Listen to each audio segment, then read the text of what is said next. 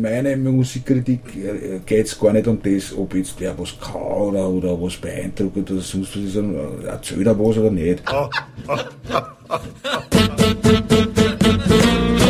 Kultur, Kultur Viertelstunde. Die Podcast-Reihe von www.kulturwoche.at.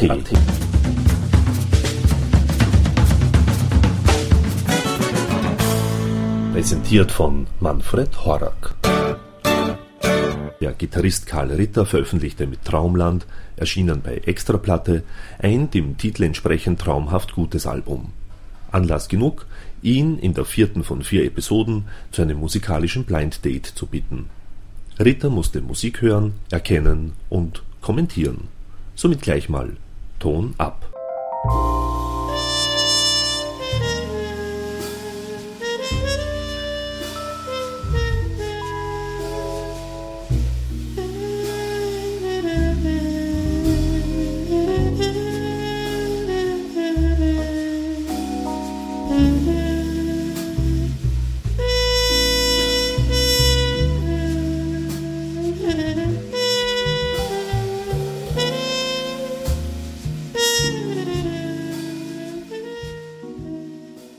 Das hat man vor 30 Jahren schon gehört. Also ist halt neu interpretiert, aber eigentlich nichts. Und ich wundert, ah, was ist da, was machen die da? Ja. Wie gesagt, ein guter, guter, gute Leute und er, hat einen, erzählt seine Geschichte, hat einen guten Ton und so. Ist aber nicht was, wie gesagt, mir geht immer ein bisschen an, dass, dass, dass, dass, dass, dass irgendwelche Leute was sie trauen und riskieren ein bisschen, weißt du. Das sind so ausgetretene Pfade, die man halt eh, ja, die kann man natürlich dann perfektionieren, wenn ich dann quasi, wenn schon 30 Jahre lang die 500.000 Leute das gemacht haben und dann komme ich und, und lerne mir da 20 äh, Jahre lang das Zeug ein und dann spüle ich es. Ja, spüle ich es halt ein bisschen anders als die anderen, aber ist nicht so sehr innovativ, sage mhm. ich mal. Obwohl es gut ist, gut produziert und alles, aber okay, schauen wir weiter. Mhm.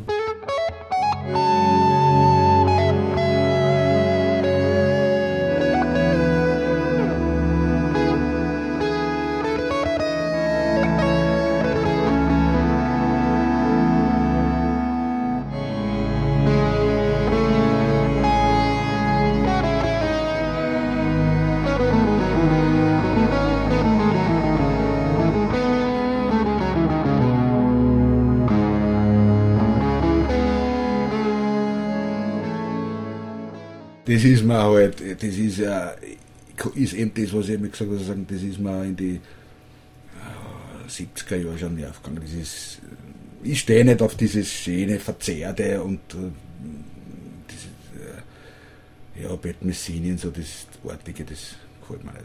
Hat mir nie gefallen. Das ist so. Ich bin nie gestanden auf so perfekt, was auf so scheinbar perfekte und die, was weiß ich, alles Mögliche. Die, Leute, die halt tausend Töne spielen müssen, tausend Harmonien, damit sie irgendeine Geschichte erzählen, das hat mich nie fasziniert. Also Na, wobei der Wolfgang Mutspiel ja auch immer wieder sagt, dass ja sehr viel über Improvisation passiert. Ja. Und dieses Stück da jetzt im Speziellen ähm, ist von seinem letztes äh, Earth Mountain, das zu Deutsch heißt Erdberg, in der mhm. Hommage an Chopin-Lesen. Er sagt auch wiederum, dass er eben eigentlich sehr, sehr viel auf Reduktion setzt. Mhm. Also du empfindest das nicht so. Ja, wird schon so sein, wenn man jetzt quasi in dem Genre, wo sich er da bewegt, wird es wahrscheinlich eine Reduktion sein, weil die anderen spielen zehnmal mehr Töne wahrscheinlich.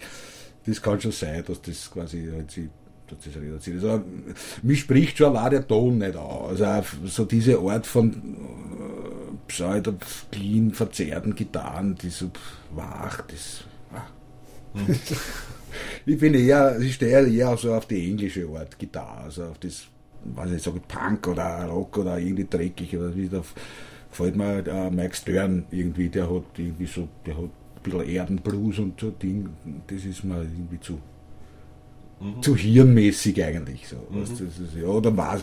Da musst, ich sage, im Jazz überhaupt ist so, da musst du ja quasi, äh, wirklich ein guter Jazzmusiker, musst ja diese ganzen harmonischen Sachen, da geht es ja eigentlich gar nicht um das so sehr, dass das, ja, schon eine Melodie, aber eigentlich geht es um das, du musst wissen, Harmonie, die ganzen Quintengartenzirkel, was es da alles gibt, das musst du alles kennen und dann kannst du erst damit arbeiten. Das hat mich ja nie interessiert. Mhm. ich, hab, ich wollte immer gleich spielen, da, ich will da keine tausend Harmonien zuerst lernen, dass ich irgendwas spielen kann. Das, insofern habe ich da auch nie so den Zugang, obwohl ich mich auch mit dem Zeug beschäftige. In dieser also 76, 77 Jazzrock mit Bass gespielt, Bass zwei, drei Jahre da was gespielt und, und da hat mir das schon auch gefallen, diese, diese, diese Fudlerei eine Zeit lang, aber halt auf diesem Jazzrock-Niveau Level und aber wie gesagt, diese äh, Bad Messini-artige, das, das ist nicht meins. Na gut, schau weiter. Auf den Asphaltfeldern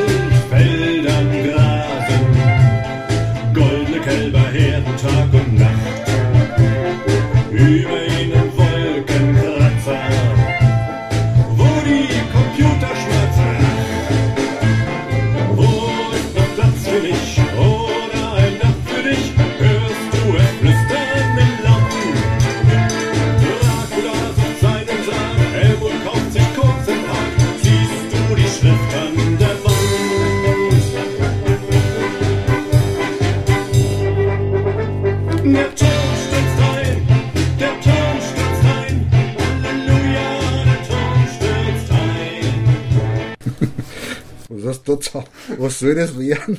Sagt dir das irgendwas? Nein. Denkst auch nicht. Ich ich nicht so genau verstanden habe. Jetzt, Der Turm stürzt ein, Ja, ja. Tonsteine scherben. Ja. Also Rio Reiser hat den Text ja, geschrieben. hat mich also ein bisschen an die, an die Schmetterlinge erinnert. Ja, ja.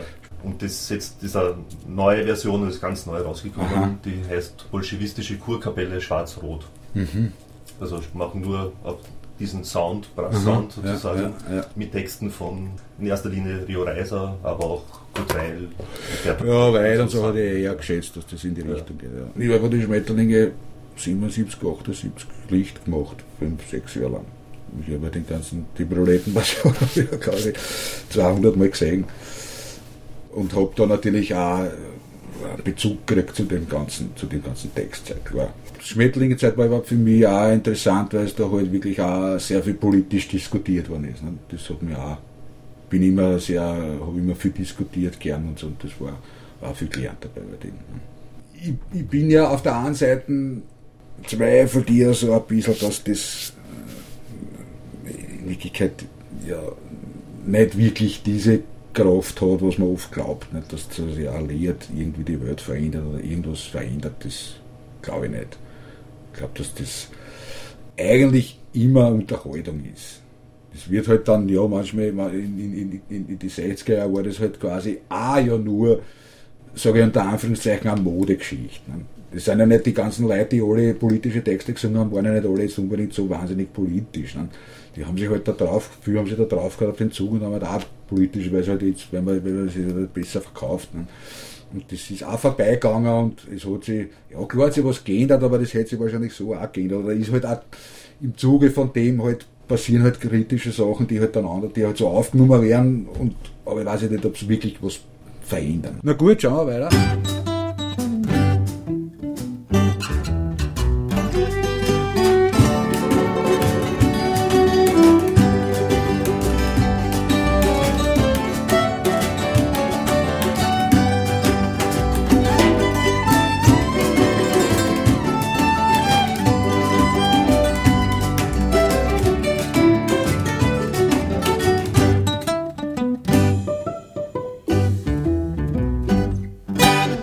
Der Dravic ist ein, klassischer Musikant.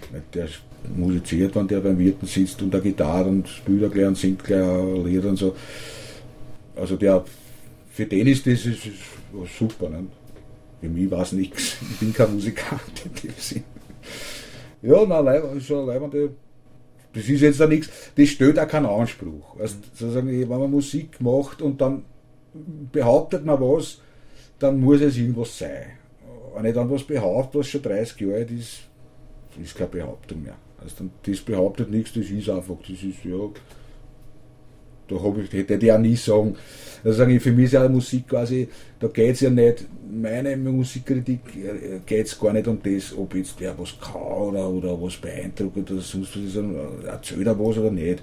Und ich habe schon Bands gesehen, die haben nicht einmal, die kennen, die haben gerade ein paar, ein paar Griff kennen und, und, und waren aber so authentisch, dass, man, dass ich sage, ja, das ist Leihwand, die machen das, die geben einer, von einer was her, kennen das halt nicht gut, aber die machen das zumindest so gut, dass es irgendwie was hat, was du denkst, ja, das, da stehen die Leute dahinter, das, da habe ich, also ich bin da nicht so, dass ich sage, jetzt Weißt du, ja, Scheißpartie, sondern da geht es um das, was, was kommt um. Ne?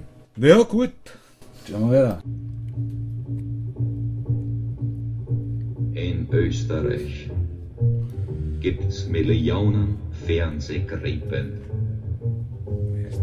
In Österreich gibt's Millionen Fernsehgrippen.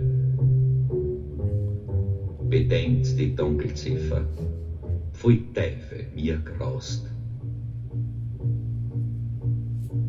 In Österreich gibt's Millionen Lenkradgrippen. In Österreich gibt's Millionen Lenkradgrüppeln. Bedenkt die Dunkelziffer.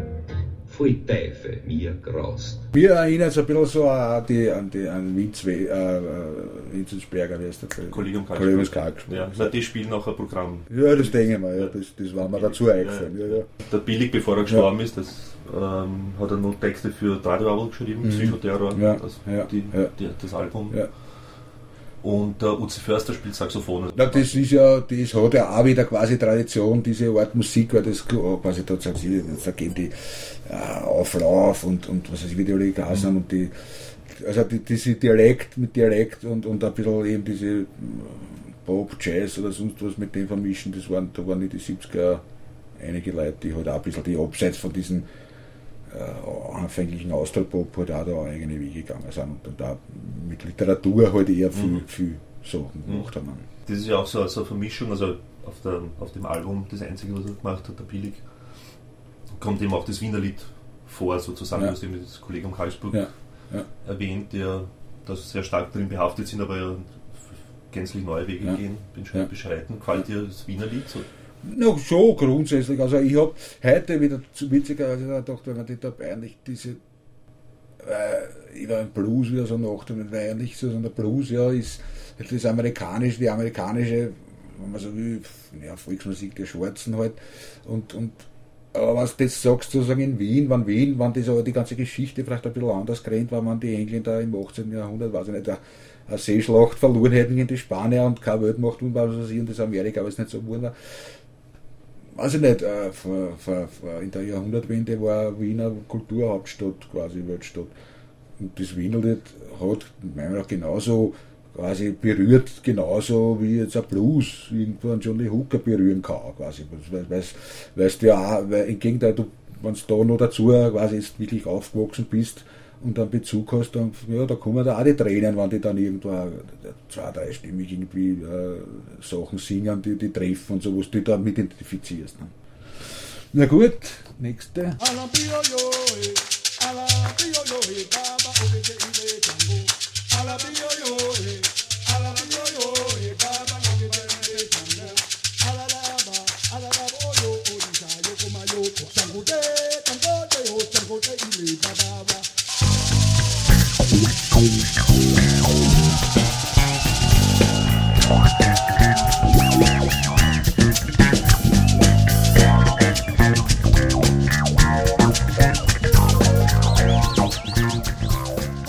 Das sind die Headhunters, Aha, aber 2008 oder 2007 Tournee. Aha. Also ohne Herbie Hancock, also die, die haben sie wieder formiert, aha, aha, verstehe. So Jazzrock. Jazzrock. Jazzrock. die sich halt Ja. jetzt ins neue Jahrtausend hinüber gerettet haben oder Ja.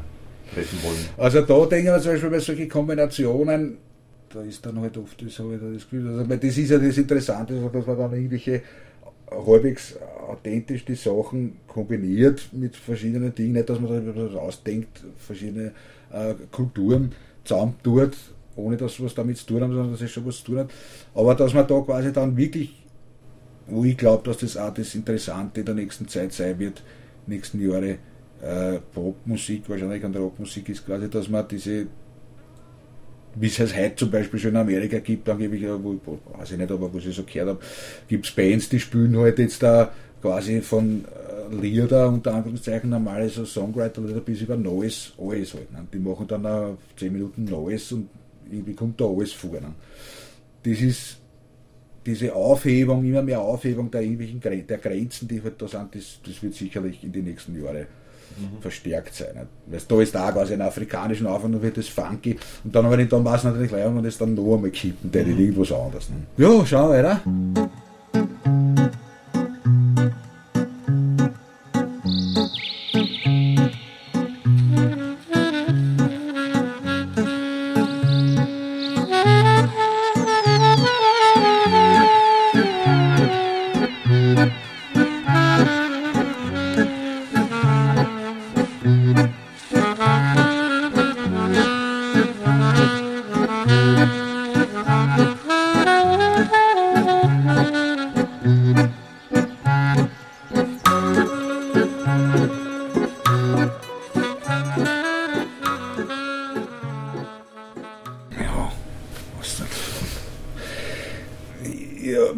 Da so äh, ein Projekt, die weißen Wände, und da haben wir jetzt auch neue Platten aufgenommen, eh schon vor längerer Zeit. Und die kommt jetzt dann einmal auch demnächst raus. Und da haben wir uns vorgenommen, quasi, dass wir einmal ein paar Lieder aufnehmen. So, was, also, brauchen, machen wir mal ein paar Lieder. Und da haben wir eine Stunde dort irgendwelche, also improvisiert. Nicht? Und er hat die Texte, alles improvisiert. Und da sind ein paar eigentlich ganz leibende Sachen rausgekommen, wo man denkt, ja, das ist für mich irgendwie spannend, weil obwohl es konventionell ist, äh, hat es doch irgendeine Qualität, weil es so spontan ist. Und ich habe das Problem, zum Beispiel mit sowas wie da, das improvisiert man normal. Also das da ich mir nicht sagen, jetzt schreibe ich so ein Lied. Ich meine nicht, dass das Lied jetzt schlecht ist, aber das ist 100 Millionen Mal gemacht. Ja, und das spielt man halt auch mal so, mal so. Das, also ich meine, das ist keine Musik, wo jetzt auch was behaupten will. Das ist halt ja Unterhaltung vielleicht, also, aber das ist, wenn ich das jetzt als vom Musikmachen her betrachte, denke ich mir, ja, das setzt dann hin, sagt auch tschück, tschück, tschück, tschück, und spielt was und dann spielt er eine Melodie. Das brauche ich nicht einmal proben, gar nichts. Da geht man die Bühne, was jammt man quasi. Dann. so im weitesten Sinne. Eh gut, alles, ich will da niemand irgendwie machen oder irgendwas schlecht machen, sondern ich sage nur einfach, das, weil das ist ja das quasi, was ich auch glaube, zum Beispiel in der Popmusik gab es ja auch so viele Möglichkeiten. Schon davor, weil die ganze, ein Großteil von dem Zeug, was da produziert wird, ist ja alles schon auch 100.000 Mal in die 60er, 70er hat man das schon gehört, das ist, klingt halt jetzt ein bisschen anders. Warum? Das kannst du ja auch alles improvisieren. Das ist ja alles nur, eh, ich weiß nicht, die Schemen sind immer dasselbe. Das äh, es hat sich in der ganzen Form nie was geändert. Die haben doch immer dieselben Formen, seit 40 Jahren immer dieselbe Form. Also was brauche ich da? Und dann wird halt alles aufblasen, natürlich mit Synte und was immer, so dass das irgendwie klingt. Aber eigentlich kann man die Hälfte der Sachen, denke ich mir, die kannst du auf die Bühne gehen und irgendwie spielen und, und da kommt da nicht, ist auch genauso gut, denke ich mir. Oft. Gut.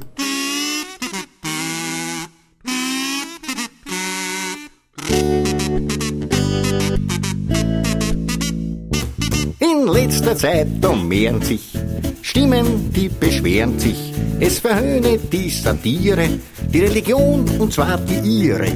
Der Aufschrei ist enorm und da mich das ziemlich wurmt, verfasse ich ein Briefelein, in das schreib ich hinein. Sehr geehrter Islam, pardon, ich find das infam. Wie sie ständig sich echauffieren und dabei selber recht resch aufführen. Sehen's mir nicht bös, aber mich macht es porös. Drüber wollte ich sie informieren, dass nicht hasst, die darf mich nicht rieren. Da geht es halt um Religion. Ist das ein Thema für dich? Ja, sicher, klar. Ich meine, Religion, ich bin bei keiner Religion dabei, aber, aber ich habe insofern so lange beschäftigt mit Religion, bis ich zu dem Schluss gekommen bin, die Religionen sind ja meiner Meinung nach in erster Linie zu einer Zeit, man muss halt mal nachforschen, aber ich glaube, dass das zu einer Zeit gemacht worden ist, wo einfach viel Leid, auf, also mehr Leid auf der Welt waren als in, und in Zentren, in Städten gelebt haben und so weiter dass man einfach Regeln erfinden hat müssen, wie das Zusammenleben besser funktioniert. Da sind, glaube ich, aus dem aus, also die, die, sind die Religionen entstanden. Sondern die zehn Gebote sind nichts anderes, als wie, dass man halt halbwegs vernünftig miteinander umgeht. Ne? Und, und, oder was weiß ich, dass die, dass die Moslems ein Schweinefleisch kann essen, ja klar, wenn das dorthin wird und, so heiß ist. Das sind ja alles eigentlich äh, nützliche Sachen, die aber ja, ich tue mir halt schwer, mit dem, dass man halt so mit fanatische Sachen, also da tut mir immer schwer, weil ich eigentlich, ich traue ja grundsätzlich keinen, der mir erzählt, wie die Welt funktioniert. Da bin ich schon skeptisch und, und äh, denke mir, ja, das, bin auch nicht anfällig jetzt für irgendwelche, für irgendwelche Fanatismen oder so. Und so wie der Leo Lukas quasi Satire im Text, also er als Kabarettist, also kann man die auch so quasi als Musiker hernehmen oder? Ja, ja sicher, ich meine, das ist ja auch genauso eine kreative äh, Form, äh, bühnenmäßig jetzt eine Performance zu machen, auch jetzt Musiker. Weiß ich nicht, das ist ja eine schwierige Definition, jetzt zu sagen, was ist jetzt, wer ist jetzt der Musiker und wer ist keiner das ist Wichtigste, ist, glaube ich, dass man sagt, okay, man ist Künstler und, jetzt dann, und verwendet halt Musik oder beschäftigt mich auch mit Musik. Es geht ja da in der Musik geht es ja quasi immer um das, ob man jetzt was behauptet oder nicht. Und der Leo Lukas behauptet jetzt, sage ich mal, nur textmäßig was. Und der behauptet jetzt musikmäßig nicht da irgendwas. Also ich meine, insofern kann, kann man das nicht in so eine Bewertung einbeziehen, wie ich das mit normal mit Musik macht, nicht? weil die Funktion auch ganz eine andere ist. Nicht? Insofern hätte ich da nicht irgendein Urteil, Urteil mhm. oder so drüber sagen, ja, die arbeiten mit dem, machen das professionell und erzählen einer Geschichte in erster Linie mit, mit über die Musik. So Gefällt dir Kabarett persönlich? Ja, die Kabarettisten habe ich mit, mit alle zu tun, irgendwie ein bisschen gehabt und, und, und kenne die alle persönlich und die meisten halt von den Alten halt, Lu, äh, Lukas und so und, und was ich, Thüringer, was ganzen Leute alle. Haben wir eine Zeit lang auch so Kabarett angeschaut, aber eigentlich bin ich dann irgendwann, aber hat mich das nicht mehr interessiert, weil das immer dasselbe Schmäh war und weil das, weil Du kannst natürlich in ein Kabarett gehen mit dem, mit dem, mit dem Vorsatz oder schon allein mit der Einstellung, dass du in ein Kabarett gehst, dass du einmal lachst. Du wartest dir quasi aufs Lachen. Und wenn einmal 50 Leute oder 100 Leute lachen, lachst du halt auch. Manche Sachen finde ich lustig, aber so, bin kein Kabarett-Fan in dem mhm. Sinne. Ja, schauen wir weiter.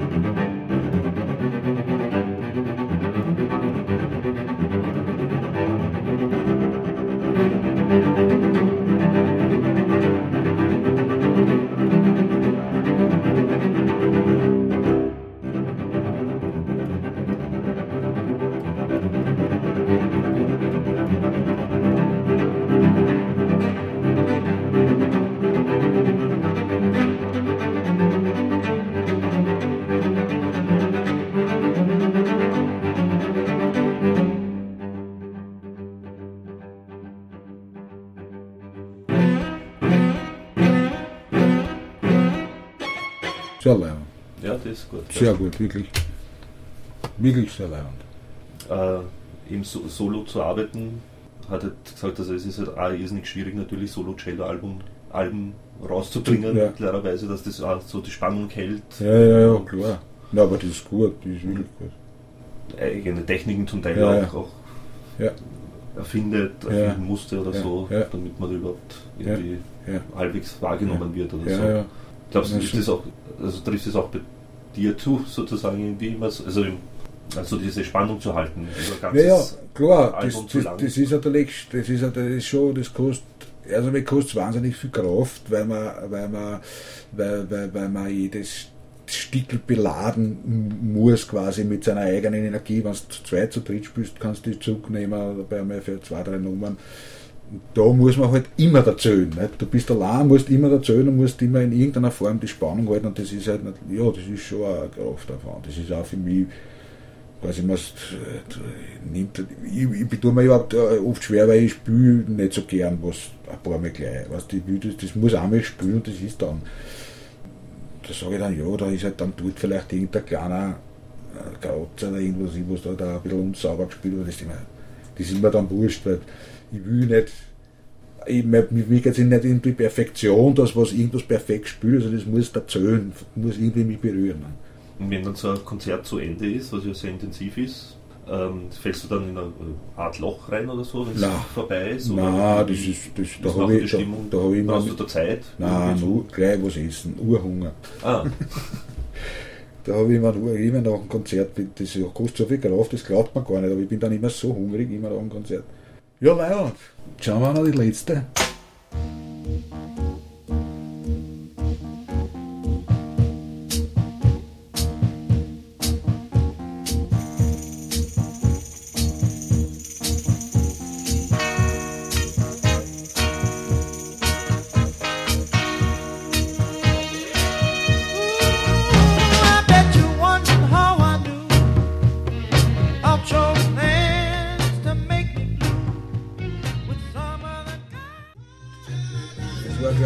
Zeit war das überhaupt sehr, sehr interessant. Weil du hast zu der Zeit halt alle Wochen eine Nummer gehört und eine Musik gehört, die du noch nie gehört hast. Ein Schmau gehört oder einen Sound gehört, den hast du noch nie vorher gehört. ne? Das war alles neu. Und das ist halt auch so eine Geschichte, das, das hat irgendwie so einen Sound. Irgendwie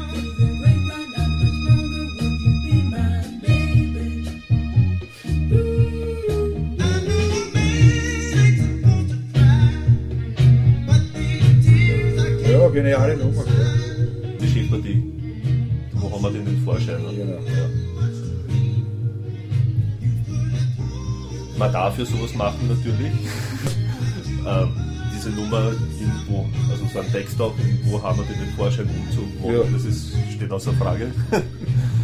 Aber gewagt war es ja doch nicht dann, oder? Sicher, klar. Klar war das. Aber der Brödel hat so viel Überzeugungskraft gehabt mit, auch mit seinen Worten, was er in die Texte gehabt hat, dass das, weil ich vom Brödel zum Beispiel das gar nicht so registriert, weil, weil man, wir haben immer vom Brödel Texte gekriegt, die super waren eigentlich. Ne? Und erst die letzte Platten, was wir gemacht haben mit der Combo, haben wir ja alte Texte ausgegraben, die er wahrscheinlich selber gar nicht veröffentlicht hätte weil wir da alles abschließen wollten und so. Und da, da sind schon Texte, weil die haben nicht diese Kraft. Nicht? Der hat schon auch Texte geschrieben, die waren halt, ja, eh, haben sich halt wiederholt und waren nicht aber sozusagen, wenn einer die Kraft, die, ein Text die Kraft hat, dann ist es wurscht, dann magst du das, weil der ist, das sind so starke Worte oder die passen so gut da drauf, dass du gar nicht, du sagst ja, das geht nicht und das, das Text gar nicht da. Das, Wie seid ihr so prinzipiell in Nummern wie dieser herangegangen? Und hat, eine Originalversion angehört die und ja, also. alles was halt so gegeben hat, die zwei, drei Versionen angehört und dann halt gespielt. Das ist halt immer so, so gesagt, dieser Prozess, äh, das ist ja quasi diese kleine Psychologie, die du halt lernst, was sie dann wieder, wieder findet in so, bei so Erarbeitungen von so Nummenlieder, wie, wie bei uns zum Beispiel der Chefpartie war nicht. Hast die Ungeduldigen haben alle gleich gespielt. Ne? Das ist ja so, was du in einem Programm sitzt und dann spielt einer, wenn einer muss vor, dann spielt einer gleich dazu, obwohl er noch gar nicht weiß, um was es geht. Ne? Und meine Position war immer die, ich habe gesagt, okay, ich huch mir das einmal an. Ich schaue mal, bevor ich da irgendwas spiele, mal hören, was spielen da alle und so. Und, und dadurch, dass alle immer gespielt haben, sind immer die leibenden Löcher für mich. Da habe immer die schönen Licks gespielt, weil ich gewartet habe auf diesen.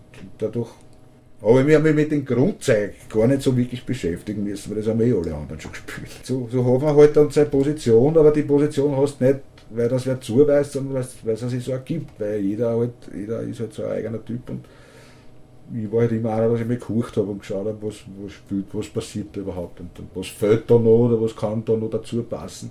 Und nicht gleich das Riff spielen, möglichst laut, sondern zuerst einmal huchen und schauen. So, let's briefly summarize what we know, shall we? The 50s, the 60s, the 70s, and finally, the 80s. Thank you, and good night.